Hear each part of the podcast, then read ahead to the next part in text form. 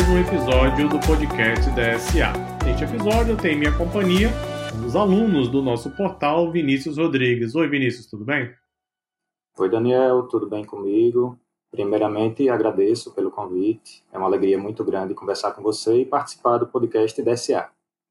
Eu que agradeço pela sua participação e também pelo seu tempo aqui em contribuir um pouquinho com o ouvinte do podcast DSA. O Vinícius já está conosco há algum tempo, aluno de várias formações, tenho certeza que tem bastante a contribuir. Para começar, Vinícius, então vou pedir que você se apresente, fale aí da sua cidade, formação acadêmica, um pouquinho quem é exatamente o Vinícius Rodrigues. Tá bom. É, eu sou de Aracaju, capital, capital de Sergipe, é, formado em processamento de dados, né, tenho especialização em administração em redes Linux, é, a graduação foi aqui em Aracaju mesmo e a pós-graduação foi pela Universidade Federal de Lavras, em Minas Gerais. Trabalho na Embrapa, a empresa brasileira de pesquisa agropecuária. A Embrapa hoje tem 42 unidades né, espalhadas pelo Brasil, a sede é em Brasília, e atualmente eu estou como gerente de TI. Né? Eu gerencio uma equipe com oito pessoas, né, diversas atribuições, né, desde o suporte ao usuário, até algumas atividades de desenvolvimento de sistemas, análise de dados. E eu estou na Embrapa desde 1999, já são aí 22 anos de empresa. Legal, 22 anos, bastante tempo, sem dúvida, quase aí metade da vida dedicada à Embrapa. Temos outros alunos também da Embrapa aqui na DSA, aliás, temos alunos de órgãos públicos em todos os cantos do Brasil, de um canto a outro. É muito bom saber que o serviço público brasileiro está preocupado em desenvolver habilidades em ciência de dados para fornecer melhores serviços ao cidadão brasileiro. Bom, conta um pouquinho como a ciência de dados faz parte hoje do seu trabalho. O que exatamente nas suas atividades, aonde exatamente, como você utiliza a ciência de dados? Conta um pouquinho para nós. Tá, é, há uns cinco anos atrás, é, eu senti a necessidade de atualização técnica, né? É, exercendo a, o cargo de, de gerência, é, a gente não coloca muita mão na massa, mas tem diversas atribuições né, de gestão.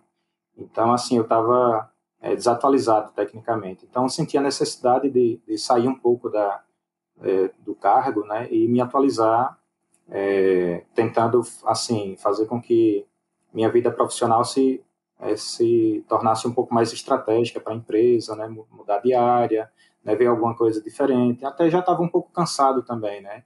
Eram 12 anos já como gerente. Né? Então aí, como eu sempre fui da área de infraestrutura, né, e na unidade que eu trabalho já tinha, na época, dois profissionais muito bons de infraestrutura, e assim, não tinha demanda para ter mais um profissional de infra, né? É, foi aí que eu comecei a pesquisar as lacunas da empresa, né? E vi que o BI poderia ser uma alternativa. Comecei a estudar BI, comecei a ver algumas soluções é, que eu pudesse contribuir e é, até num, numa das oportunidades né, de capacitação, eventos, recebi um convite para trabalhar na sede da empresa, em Brasília.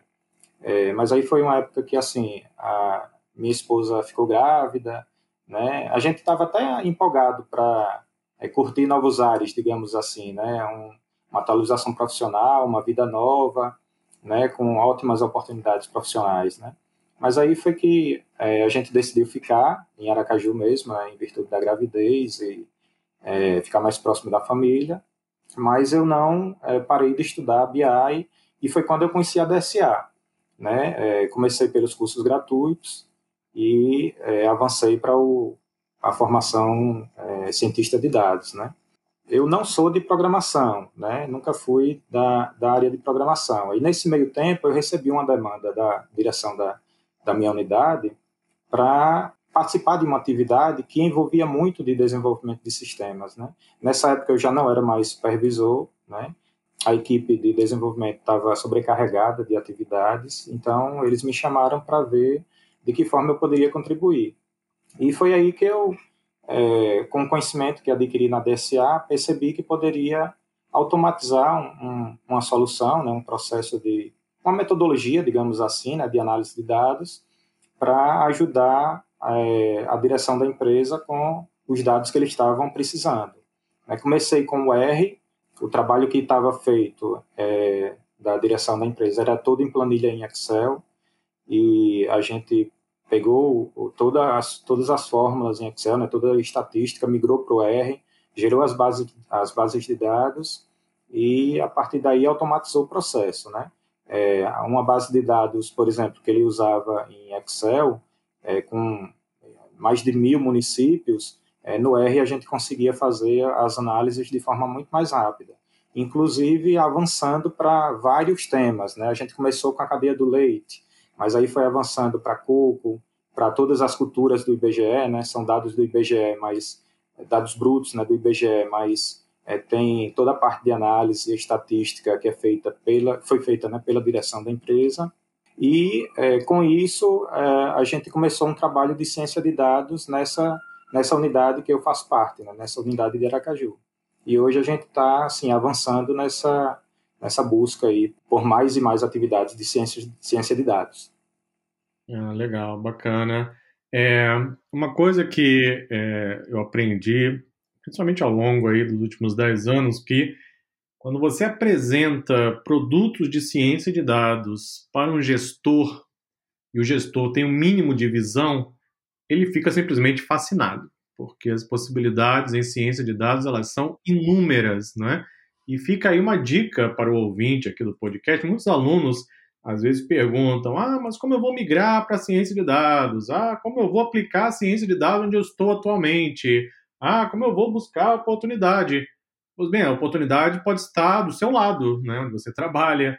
Talvez tenha ali um processo, um procedimento mais manual que possa ser automatizado com ciência de dados, que você possa aplicar análise de dados só que fantástico você usar uma ferramenta gratuita como linguagem R, você reduz custo não é, no órgão público, consequentemente reduz custo de, do pagador de imposto no Brasil, e você tem a oportunidade de desenvolver uma solução é, para que aquela empresa possa oferecer um serviço melhor ao seu cliente. Então, fica a dica não é, para as pessoas de que, às vezes, a oportunidade está dentro de casa.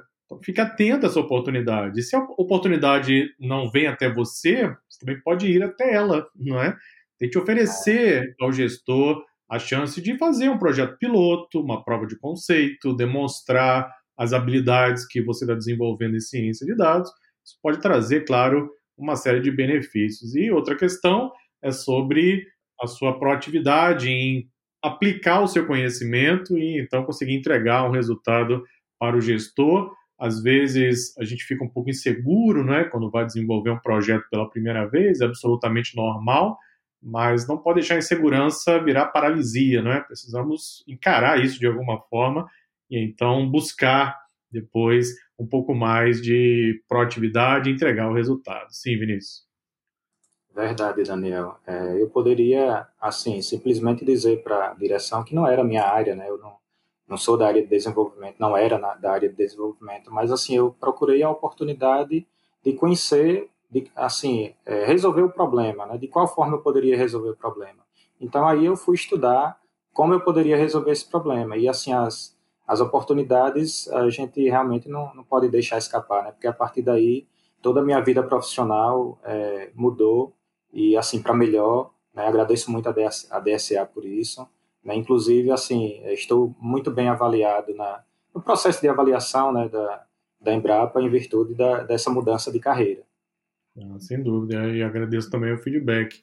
É muito comum hoje em dia você encontrar é, no mercado aquele tipo de profissional de que recebe a demanda, ah, eu não sei fazer, e ponto final, vira as costas. Ou então, ah, eu não fui capacitado para isso, vira as costas e vai embora. Ou então, uma que está ficando muito famosa, né? Não está no meu job description, né, um termo muito usado em inglês, que vem ganhando, infelizmente, força no Brasil. Ou seja, não está na minha descrição de trabalho fazer isso, não vou fazer, ponto final. Esse tipo de profissional cada vez mais vai ficando para escanteio. Né? O profissional que realmente quer se manter no mercado que é cada vez mais competitivo tem que fazer um pouco mais do que está no seu job description, ele tem que ser um pouco mais ousado, ele tem que buscar respostas. Né? Não saber fazer é algo absolutamente normal, mas você saber aprender, saber correr atrás da solução, isso é que faz uma diferença enorme. Então, parabéns aí pelo seu trabalho, desejo também muito sucesso. E, bom, você está estudando já há algum tempo, está vindo aí, está buscando conhecimento.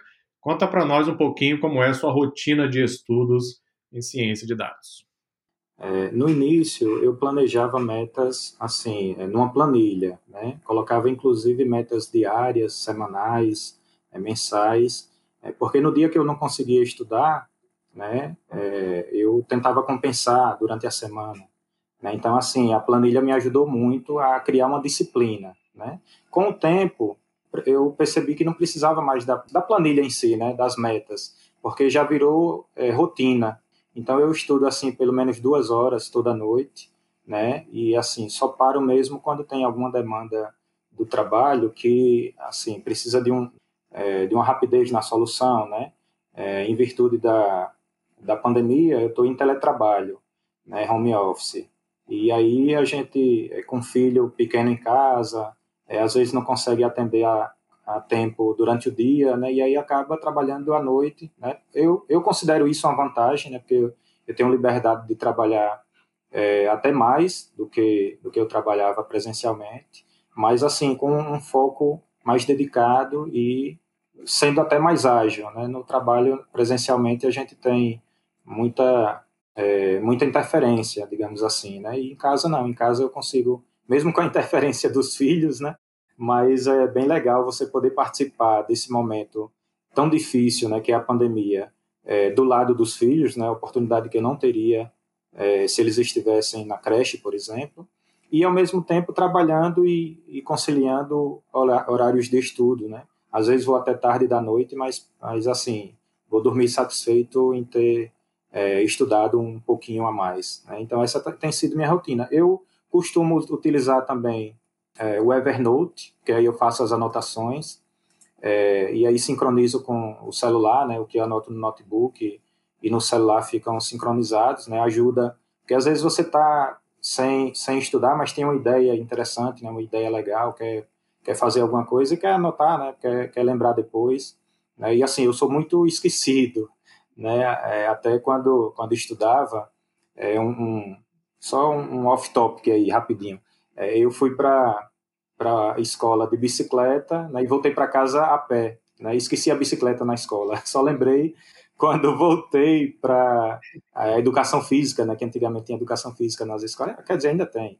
Mas é, à tarde eu tinha educação física e lembrei que a bicicleta estava lá. Então, assim, como eu sou muito esquecido, e ser esquecido para mim não é o problema. O problema é assim, se eu não anotar, aí passa a ser realmente um problema. Né? A gente tem que procurar alternativas para contornar essas fragilidades que todo ser humano tem, né?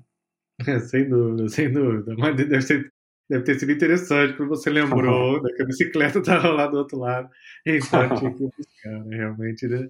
Não, sem dúvida alguma. É, é, eu já praticava o home office antes da pandemia, né? então para mim eu não tive impacto na minha rotina em termos de horário, etc. Eu visitava alguns clientes, né? mas o meu trabalho em si era feito em home office. E quando começou a pandemia, e os clientes com os quais eu trabalhava e ainda trabalho também passaram a trabalhar em home office, aí todo mundo agora basicamente utiliza, todo mundo que eu digo, claro, em termos de tecnologia, né, em soluções de ciência de dados, essas empresas, esses clientes hoje estão todos também trabalhando remotamente, então é, você acaba trabalhando um pouco mais, mas por outro lado, a chance de estar mais próximo da família te dá uma liberdade imensa, né? Você às vezes pode almoçar com a esposa, com os filhos, pode jantar, e aí trabalha até um pouco mais tarde, quando eles vão dormir, descansar, etc. Ou seja, você, na verdade, faz uma troca nos seus horários de modo a acomodar todas as, as necessidades da família, do trabalho, etc. Então, é, não é à toa que no começo da pandemia muitas pessoas estavam torcendo assim o nariz, olhando meio torto para o trabalho remoto. Passado aí mais de um ano que nós já estamos em pandemia, né? Tem cada vez mais pessoas é, aderindo a esse modo de trabalho. Acredito que vai haver uma grande transformação de uma maneira geral. Talvez muitos não voltem mais para o trabalho presencial mesmo depois que a pandemia estiver indo embora. Ok. E durante seus estudos, quais têm sido suas maiores dificuldades? Qual é o seu calcanhar de Aquiles? Matemática, estatística, programação, negócios, nada disso, tudo isso. Quais são as maiores dificuldades, Vinícius? Programação, né? Como eu sempre fui da área de infraestrutura, É, na, na verdade, assim, a dificuldade não é a programação em si, é o tempo que eu precisaria dedicar a ela, né? E assim, como eu disse, a, a, hoje eu estou novamente no cargo de, de gestor, né, de, de gerência, e a, acaba não dando tempo suficiente para uma dedicação, não digo exclusiva, mas uma dedicação mais, um tempo maior para que é, eu possa aprimorar a programação. Mas assim, ampliando essa resposta, né, é, é, uma dificuldade é a questão da comunicação. Né? Mesmo já com experiência é, em gestão, né, lidar com pessoas, né, a, a comunicação ainda é um fator, para mim, assim, meio que limitante. eu passei o dia todo hoje ansioso por essa, essa conversa, né? E quando eu, quando eu fico assim, para falar em público, realmente eu tenho uma, uma dificuldade tremenda. Então, assim, a comunicação é meu calcanhar de Aquiles ainda. Mas, assim, eu tento, é, aos poucos, é, melhorar essa comunicação, tento é, aprimorar a, é, a, conversa com o networking, né, é, as experiências para que isso não afete o meu trabalho também, né. Sem dúvida. Bom, se você não tivesse citado sua dificuldade em comunicação, eu não teria percebido, porque você está falando muito bem aqui no podcast. Eu já tive aqui, claro, vários outros alunos, né? E teve um aluno que congelou, ele não conseguia sequer falar comigo no podcast, dada a dificuldade né, de comunicação. Um excelente profissional, excelente formação, mas na hora de falar, mesmo não sendo em público, né? Porque nós estamos, na verdade, gravando o podcast e muitos profissionais têm essa dificuldade. Então, isso é absolutamente normal, Vinícius. A minha dica é, claro, tem que tentar vencer isso de alguma forma, procurar praticar, procurar, sabe, tentar buscar é, ajuda se necessário, inclusive. Tem vários livros que ajudam também em termos de comunicação, como você desenvolver um pouco mais essa habilidade, porque no final das contas é a comunicação que faz toda a diferença, não é? A comunicação é que permite você transmitir o seu conhecimento.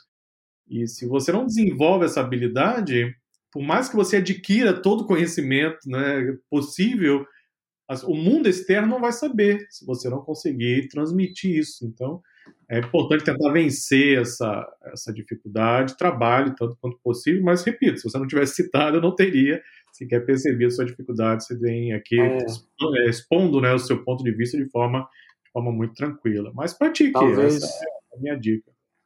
Talvez a dificuldade maior seja o antes, né, o pré, pré-conversa e não durante a conversa. Talvez, a ansiedade, né? Absolutamente normal é. Bom, e me diz como você está vendo o mercado de trabalho em ciência de dados. Você está né, trabalhando na Embrapa, ok, está nos seus projetos, mas tem contato com profissionais, você deve estar com certeza acompanhando o mercado, observando.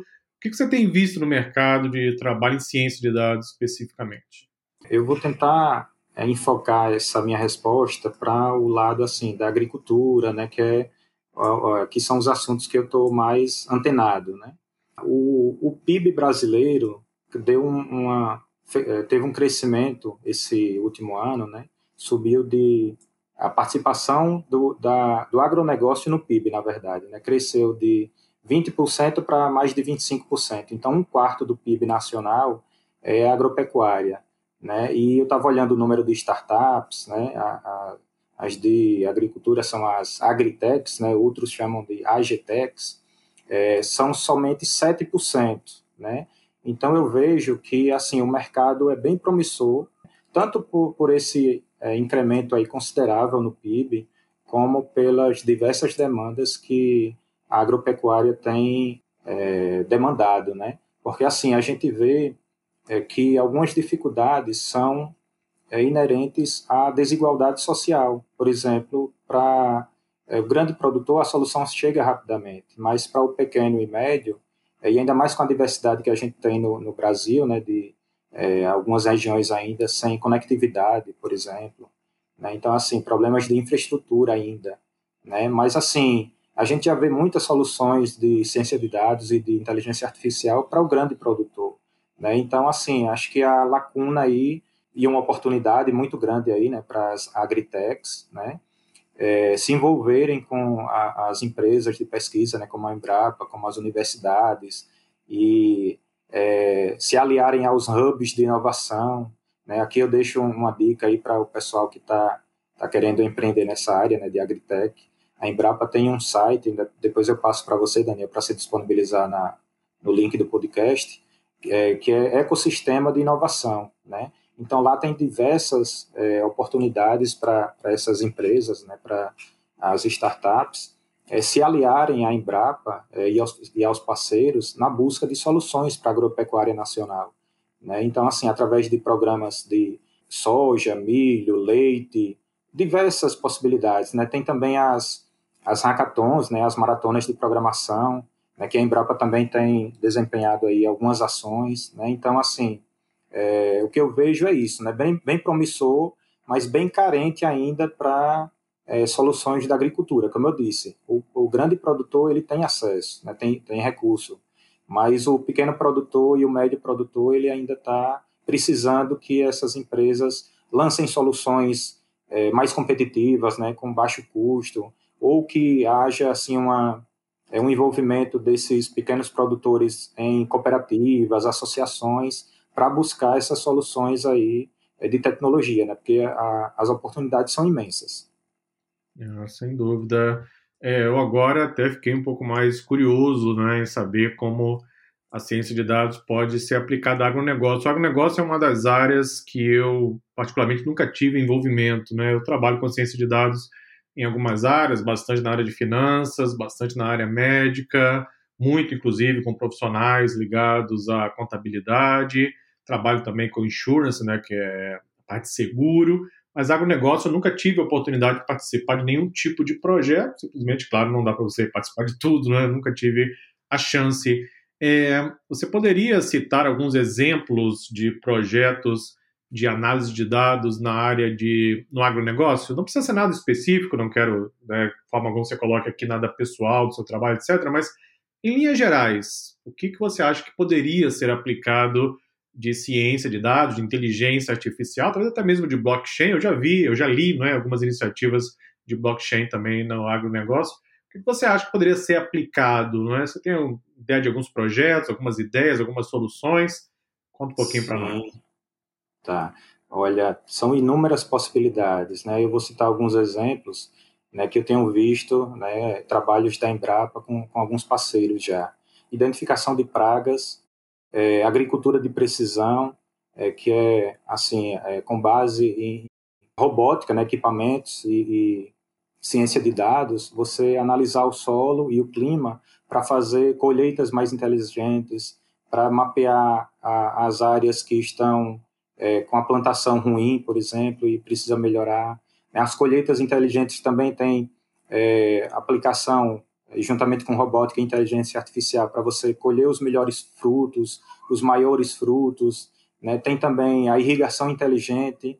Né? Com a irrigação inteligente você reduz o, é, o desperdício, digamos assim, de água, o uso de fertilizantes também de uma forma inteligente, né? Então tudo isso é possível, né, aplicar para o agronegócio, né? Então, e assim, além dessas oportunidades, como você citou a blockchain, o rastreamento de todo o sistema de produção, né, de uma, uma determinada cultura, por exemplo, é, quer saber é, todo o ciclo de, de vida da soja, né? Então, é, você monta uma estrutura em blockchain, né, desenvolve um sistema em blockchain para mapear toda essa cadeia. Né? Então é interessante para o produtor, porque está tá vendo o produto por onde ele está passando, e é interessante para o consumidor também, né? porque ele vai saber que aquele produto é realmente, vamos supor, o consumidor está querendo um produto agroecológico, né? mais saudável. Então ele tem a, a, a transparência, né? digamos assim, né? e a veracidade de que aquele produto é realmente agroecológico e, e por onde aquele produto passou para chegar até a, a mesa né? da, da população. Então, assim, são inúmeras possibilidades.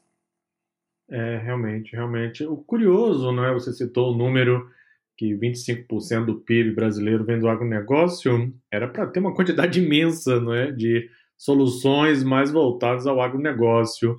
É, como eu te disse, eu não tenho né, amplo conhecimento da área, mas imagino que talvez precise um pouco mais de incentivos, não sei, talvez um pouco mais de iniciativas nessa área. Depois compartilhe comigo o link, eu vou colocar aqui para os alunos link aí do serviço que a Embrapa oferece para quem eventualmente quiser pensar em empreender nessa área, porque realmente as possibilidades são inúmeras. Né? Nós temos um projeto na formação engenheiro blockchain, que é um projeto de logística, não é? exatamente para monitorar toda a cadeia de suprimentos de um produto, mas não é um produto do agronegócio, né? é um produto eletrônico. Então, desde a fabricação do produto até a entrega não é, lá na loja onde ele vai ser vendido. Então, qual o caminho que aquele produto passa é, quais são as empresas, os armazéns, as entregas, quanto tempo o produto fica na estrada, né, no caminhão, ou no avião, ou no navio, dependendo de como ele vai ser entregue. E aí você tem toda a cadeia não é, de, de daquele suprimento especificamente, e você vai é, marcando cada ponto daquele produto. Isso pode ser, essa informação pode ser coletada via RFID, então você coloca um pequeno, um pequeno dispositivo no produto, tipo no, aqueles códigos de barra, não é? e aquilo automaticamente passa por um sensor, o sensor detecta o produto, registra isso e manda para uma blockchain. A blockchain ela tem um registro seguro, não pode ser deletado, alterado, sem que haja o consenso de toda a rede. Então, é, isso permite você evitar, por exemplo, algum tipo de falsificação, de desvio e uma série de outros problemas que podem acontecer, de modo que o consumidor saiba que o produto que chegou até ele é um produto autêntico, não é um produto que realmente passou ali por todos os protocolos de segurança, verificações, etc. E, bom, se isso está para ser feito com produtos eletrônicos, é claro que dá para fazer também com eventuais saídas, né? ou seja, com produtos gerados pelo agronegócio. Então, as possibilidades realmente são inúmeras, muito legal. Depois compartilha, eu vou colocar o link aí para o pessoal junto com o podcast. Bom, e estamos chegando ao final aqui do nosso podcast, mas você tem participado de eventos ligados à ciência de dados? Como você tem se mantido informado? É, você acompanha especificamente algum tipo de blog, alguma coisa? Como você se mantém informado sobre ciência de dados de modo geral? É, eu participo constantemente, né? Agora com a pandemia a gente tem diversas, diversos eventos, né? E assim, é, mas eu gosto também do presencial. Né? Até tinha há cinco anos atrás, né, eu tinha colocado como meta é, participar de pelo menos um evento presencial, né, é, ligado a, data, a BI, data science, inteligência artificial. Né? Ainda participei de uns dois, mas é, com a pandemia, né, agora só é, online. Espero que quando é, quando a gente acabar com todo esse sofrimento, né, que a gente possa reencontrar né, amigos, é, fazer networking, é, porque assim as, as sugestões, as ideias que surgem são muito variadas né, quando a gente participa de eventos como esse, né? então é bom sempre estar antenado. Então é, eu participo sim. ah, legal. É, sem dúvida alguma, um evento presencial ele faz falta, né? Eu, eu venho participando já desde que a gente começou a DSA em 2016, todos os anos eu participo, pelo menos eu participava né, antes da pandemia, de três, quatro eventos. É, um dos principais eventos da NVIDIA, né, que acontece no Vale do Silício, na Califórnia. Eu tenho participado de vários eventos nos Estados Unidos. E quando começou a pandemia, esses eventos foram para o formato online. É claro que você tem a chance de ficar no conforto da sua casa, assistir a palestra, assistir ali o vídeo, às vezes até inclusive encontros online em tempo real mas não é a mesma coisa. Não é, a gente sabe, claro que não é. O ser humano ele é um ser é, social, então ele precisa eventualmente socializar mesmo. E a chance de você poder estar num evento presencial, às vezes você ter a chance de ver a reação no rosto das pessoas quando o palestrante fala alguma coisa ou levanta alguma discussão você poder interagir, bater aquele papo ali descontraído sobre as áreas que você gosta, na inteligência artificial, por exemplo, aqui no nosso caso, ciência de dados, isso realmente faz falta, né? E já estamos aí, estamos gravando o podcast em maio de 2021, então já é mais de um ano de, de pandemia, mas esperamos que em breve novamente possamos ter aí encontros presenciais, eventos, palestras. A própria DSA estava pensando em desenvolver alguns encontros presenciais ao redor do Brasil, né? Temos alunos de todos os cantos do Brasil. Tínhamos vários planos, inclusive, aí veio a pandemia, a gente está levando esses planos mais, mais para frente, quem sabe no futuro não muito distante. Bom, chegamos assim ao final do podcast, Vinícius. Foi um, um grande prazer conversar com você. Aproveitei a oportunidade para aprender um pouco também uhum. sobre agronegócio e como podemos aplicar a ciência de dados. E muito obrigado pela sua participação. Agradeço imensamente, Daniel. A DSA mudou minha forma de resolver problemas e eu fico bastante atualizado com, com o que eu vejo na, nos cursos né, e, e na comunidade DSA também. Um grande abraço. Ok, muito obrigado, Vinícius. E assim encerramos mais um episódio do podcast DSA.